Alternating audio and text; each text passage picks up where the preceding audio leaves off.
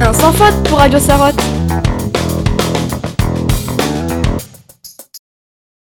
Bonjour à tous, chères auditrices et auditeurs. Nous allons vous présenter un sujet qui nous tient à cœur et qui est peu abordé dans les médias, les enfants soldats.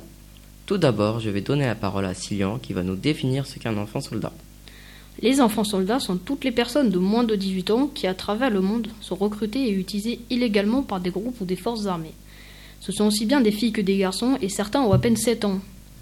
Maintenant, je donne la parole à Belkacem qui va nous expliquer que font ces jeunes soldats.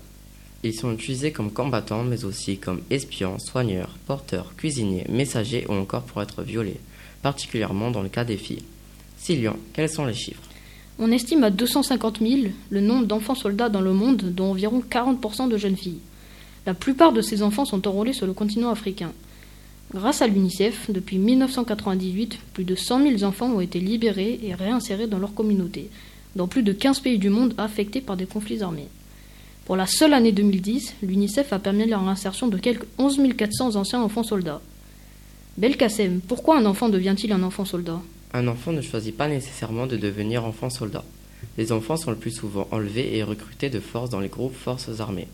Ils se joignent parfois volontairement lorsqu'ils sont séparés de leur famille, déplacés pour des raisons de pauvreté, habitent des zones de conflit ou n'ont plus aucune opportunité d'emploi, d'éducation, etc.